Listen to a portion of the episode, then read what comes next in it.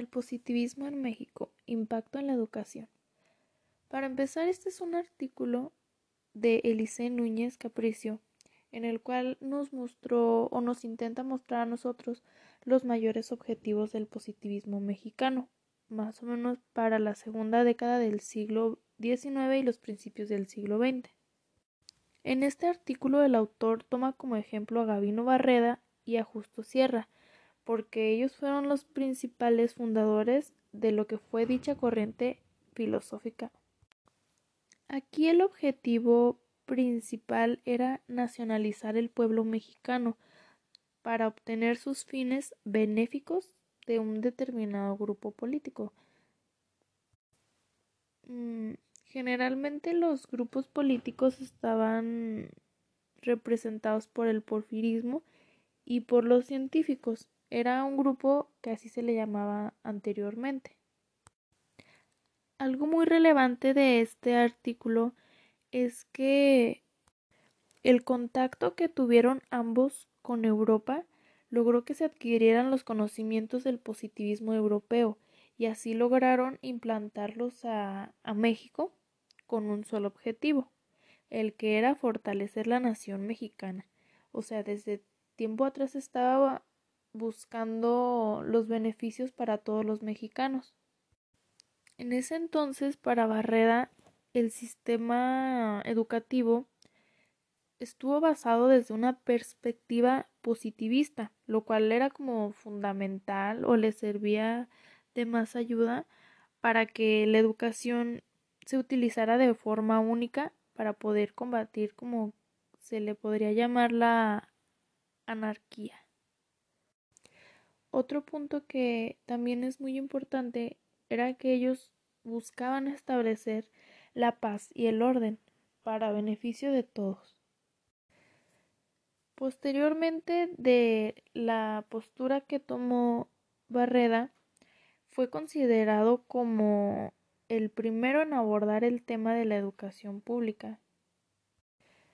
Y todo esto a partir de su postura positivista.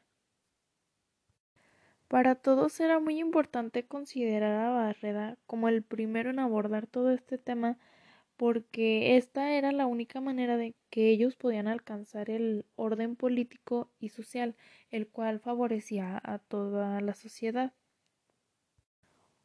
Posteriormente de esto se expuso a Justo Sierra como parte de toda la visión educativa, como quien dice se le incluyó. El motivo por el que se le logró como reconocer fue porque él presentó un proyecto constitucional en el cual él propuso que al menos la instrucción de la educación primaria debería ser obligatoria, lo cual era demasiado importante y a partir de esa fecha se le siguió tomando la misma importancia. En resumen, obtenemos que Gavino fue conocido principalmente por introducir pues, las primeras escuelas positivistas en el país. Eh, esto con una especial incidencia en las políticas educativas. También él participó en la reforma educativa que se realizó por el gobierno de Benito Juárez tras el Segundo Imperio Mexicano. Él también aprobó toda la visión del cientifismo positivista. Como que trataba de dejar atrás la influencia eclesiástica en la enseñanza.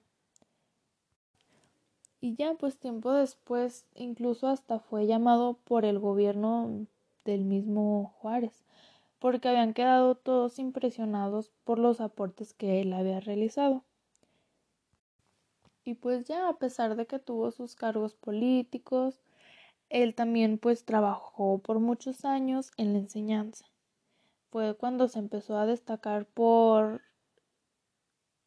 el primer director de la Escuela Nacional, sí, de la preparatoria. Y poco a poco se fueron logrando introducir sus ideas, su forma de pensar y su manera de trabajar, a lo que más tarde pues logró desembocar a la creación de la Universidad de México. La verdad, en mi opinión, sí tuvo contribuciones muy importantes para el país porque estamos hablando desde el inicio de la educación. Gracias a sus aportes, a sus ideas, ahorita nosotros pues estamos donde estamos, en la universidad estudiando y pues sí fue muy importante todos los aportes que él realizó. Dándole un pequeño giro al tema, en mi opinión el positivismo la verdad sí nos logró cambiar totalmente. En la actualidad pues sigue habiendo una reforma educativa, se sigue priorizando la educación y principalmente se sigue respetando el concepto de libertad en la mente de, del mexicano, de cada uno de nosotros. Y ya, pues gracias a esto nosotros podemos comenzar diferentes caminos que nos ayuden a progresar tanto como para nosotros mismos como para la sociedad, para la nación. Es un beneficio que es para todos aunque pues obviamente para obtener todos estos resultados es necesario tener un orden, un orden educativo, un orden político, simplemente tener un orden y ya de ahí nosotros podemos partir para realizar todos los objetivos.